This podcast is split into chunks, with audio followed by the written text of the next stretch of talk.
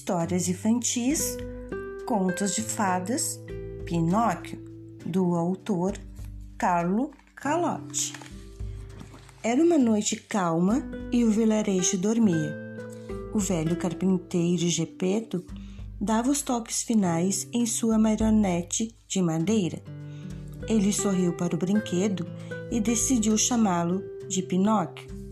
Antes de dormir, ele olhou para Pinóquio e achou que ele quase parecia estar vivo. Não seria bom? Ele disse.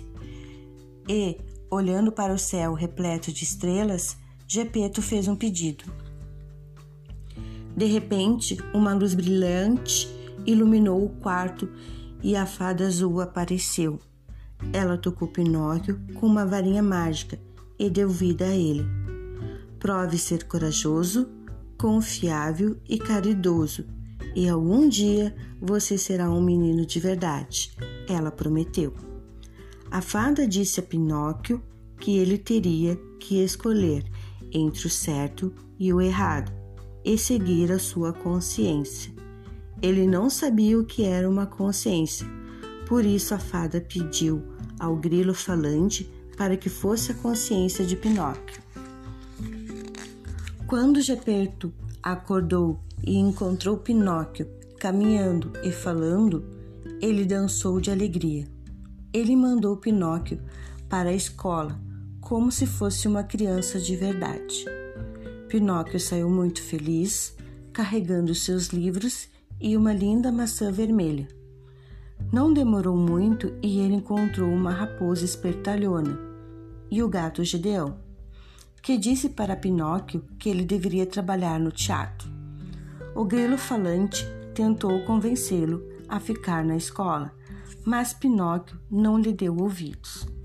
O malvado manipulador de marionetes, Stromboli, ao encontrar Pinóquio, começou a fazer planos para ganhar dinheiro. Essa marionete sem cordas faria uma fortuna para ele. Stromboli trancou Pinóquio para que não escapasse. Até mesmo o grilo falante não conseguiu libertá-lo. Finalmente, a fada azul apareceu. Quando ela perguntou a Pinóquio por que ele não fora à escola, ele contou uma mentira para ela. De repente, seu nariz começou a crescer. A cada mentira, seu nariz crescia mais, até que os pássaros começaram a fazer um ninho nele. Quando Pinóquio prometeu que não contaria mais mentiras, a fada azul o libertou. Pinóquio e o grilo falante voltaram correndo para Gepeto. Mas no caminho de casa, Pinóquio encontrou a raposa de novo. Dessa vez, a raposa malanda contou para Pinóquio sobre um lugar chamado Ilha do Prazer, onde os garotos podiam ser preguiçosos e faltar às aulas. Uma carruagem sairia para lá à meia-noite.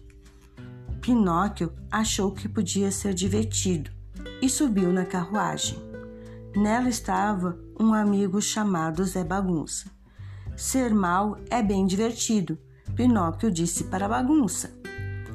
Os garotos fizeram um montão de malandragens, até que de repente começaram a crescer orelhas de burro nos dois.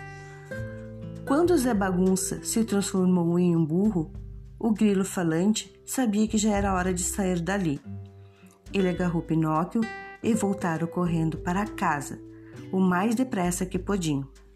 Mas Gepeto não estava lá.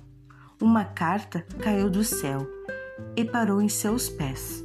Dizia que Gepeto saíra para procurar Pinóquio e fora engolido por uma baleia.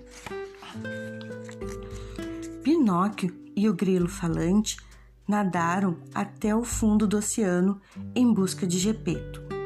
Finalmente, eles o encontraram, preso na barriga de uma baleia, chamada Monstro.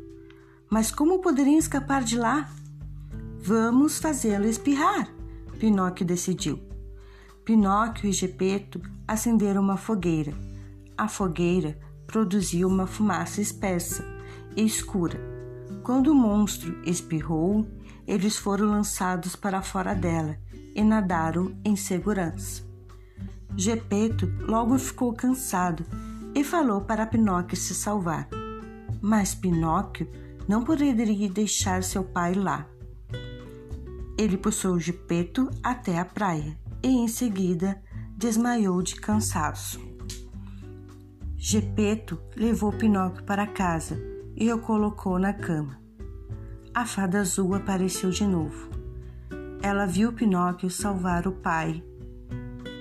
Ele fora verdadeiramente corajoso, confiável e caridoso. Com o balanço da varinha mágica, ela trouxe o boneco de madeira à vida. Finalmente, Pinóquio era um menino de verdade.